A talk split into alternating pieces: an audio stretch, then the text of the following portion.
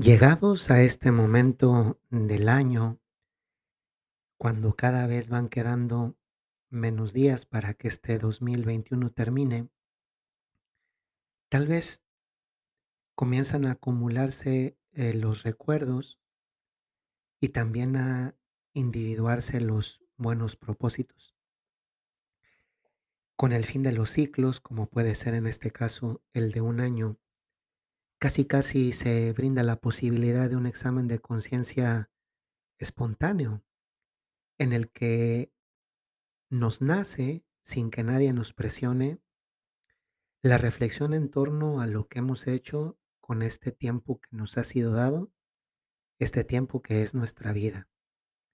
Y que precisamente cuando nos damos cuenta que este tiempo, tal vez no siempre en, en toda su integridad ha sido correctamente utilizado o completamente utilizado, lleva a que a que también nos propongamos que en un futuro, a que un en un futuro mm, inmediato y también a largo plazo, poder utilizarlo de una manera muy diferente.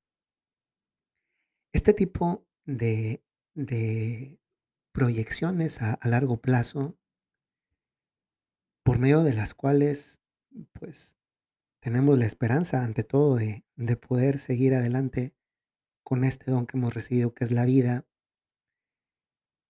También nos hace que nos confrontemos con una realidad. Muchas veces no sabemos qué tenemos que hacer exactamente.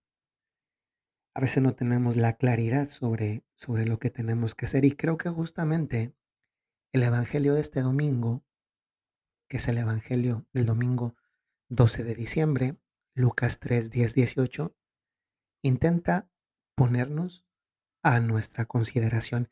Y vamos a escucharlo. Dice así.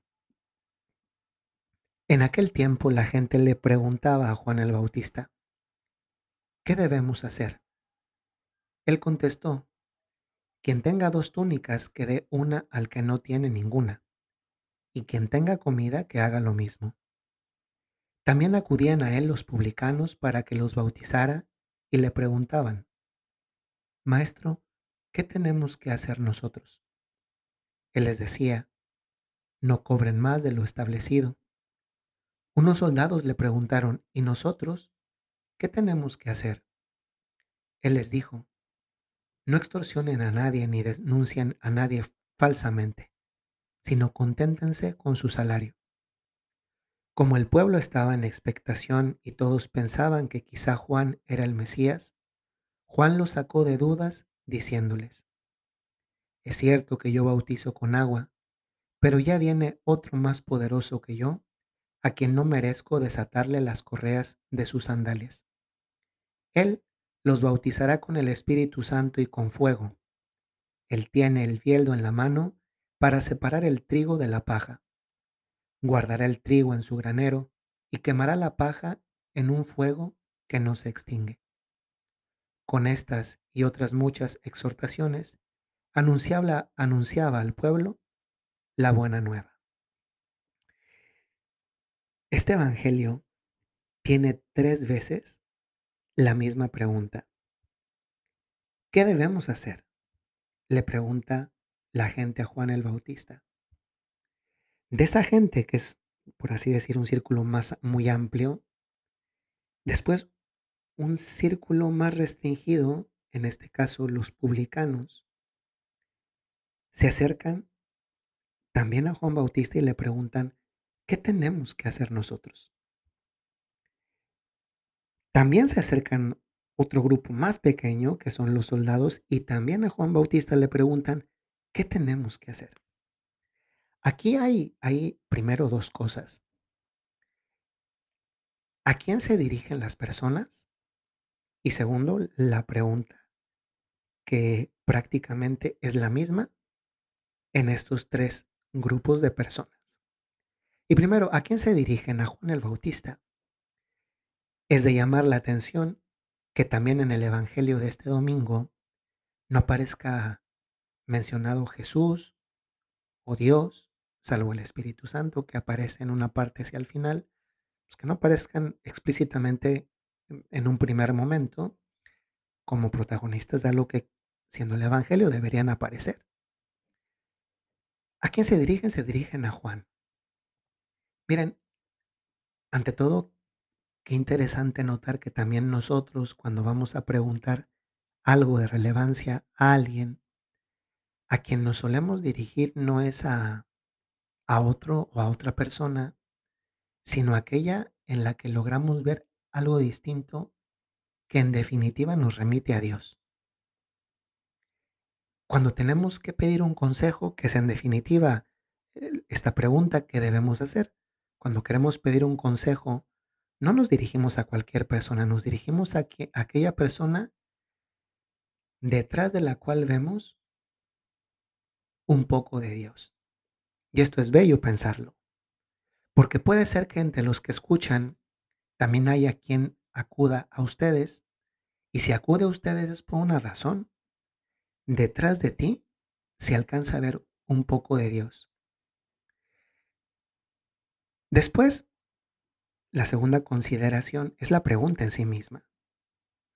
No siempre tenemos una clarividencia sobre sobre cada una de las acciones o pasos que tenemos que dar en la vida.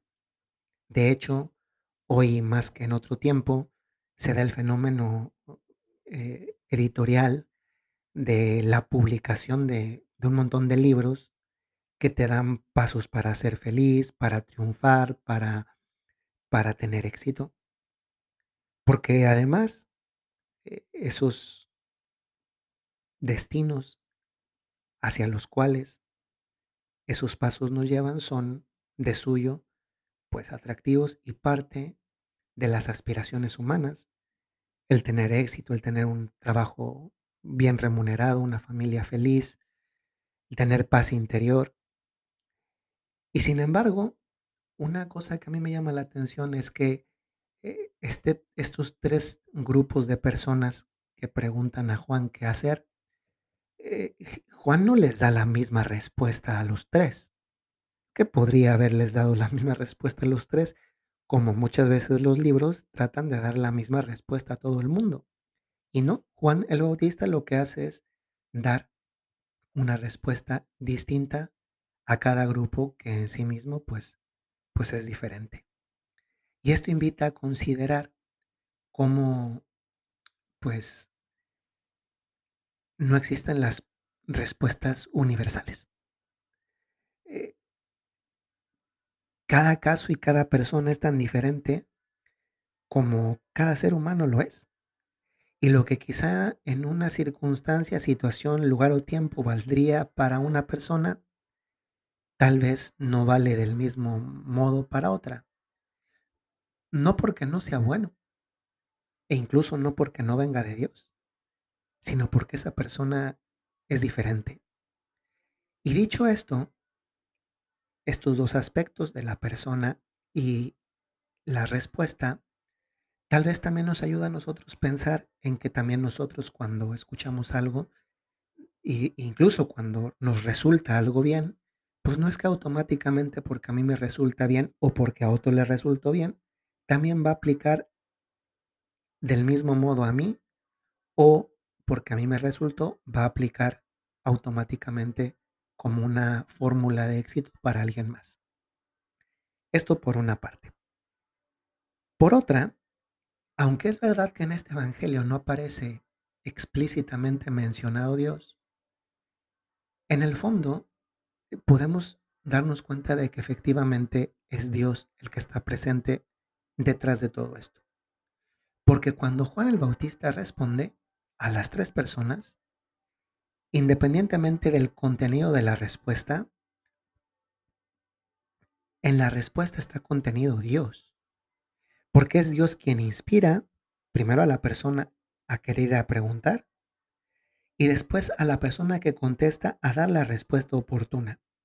Y creo que esa sintonía entre esa inspiración, esa emoción interior que yo siento para ir a preguntar y luego la identificación con eso que escucho y que recibo y que me puede dar paz, me puede dar luz para tomar una decisión, eh, hace ver, subraya el hecho de que efectivamente aquí hay algo sobrenatural, no es algo exclusivamente humano.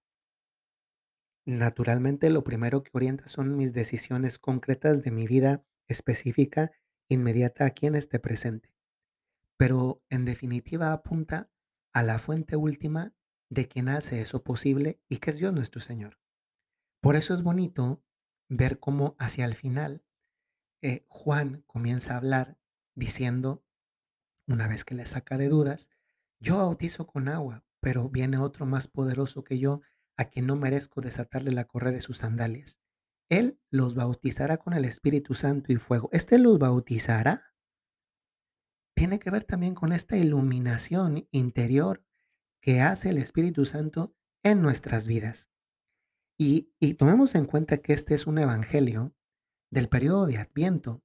Y ya en una de las primeras eh, meditaciones de este Adviento que hemos tenido hace dos semanas, hace, hace tres semanas, vimos cómo una cosa es la Navidad, 25 de diciembre, recuerdo de algo sucedido, pero que ya pasó, pero recuerdo en mi presente, lo traigo en mi presente, y otra cosa es esta, esta tensión hacia algo que está por pasar y que es la segunda venida de Jesús. Y es, es interesante cómo este evangelio está escogido y colocado hoy precisamente porque en una parte, la parte final, Juan dice así, ya viene otro más poderoso que yo. Es decir, si un ser humano, en este caso Juan por lo que narra el Evangelio, o cada uno de nosotros que podemos dar un consejo o recibirlo de alguien más, nos da una respuesta que contesta a nuestras inquietudes más profundas, ahora imaginémonos lo que puede suceder en nuestra propia relación con Dios, con este Dios con el que no necesito mediaciones, las puedo tener si quiero, la Virgen María, los santos, los ángeles, pero, pero también la puedo tener directamente. Y es a este Dios el que quizá yo necesito preguntarle en este momento de mi vida, ante esta situación que no encuentro luz, que no encuentro por dónde sí o por dónde no, y que también la puedo identificar con la pregunta que hicieron la gente, los publicanos o los soldados. ¿Qué debo hacer? ¿Qué debo hacer yo en este momento de mi vida? Dado que las situaciones de cada uno de ustedes pueden ser tan diferentes, les invito a que le preguntemos a Jesús. ¿Qué debo hacer? Tal vez esto va a comenzar a iluminar también nuestros propósitos que en momentos como estos, final del año, también nosotros nos planteamos. Soy el Padre Jorge Enrique Mújica de los Padres Legionarios de Cristo. Les saludo con mucho aprecio desde la ciudad de Roma, en este día que además para muchos que vivimos, que nacimos más bien en el continente americano, concretamente algunos, como es mi caso en México, recordamos en este día también a la Santísima Virgen de Guadalupe, en un aniversario más de sus apariciones. Y en mi caso particular, también aprovecho hoy para decir claramente y públicamente mi agradecimiento a Dios por estos seis años de sacerdocio que cumplo justamente el día de hoy.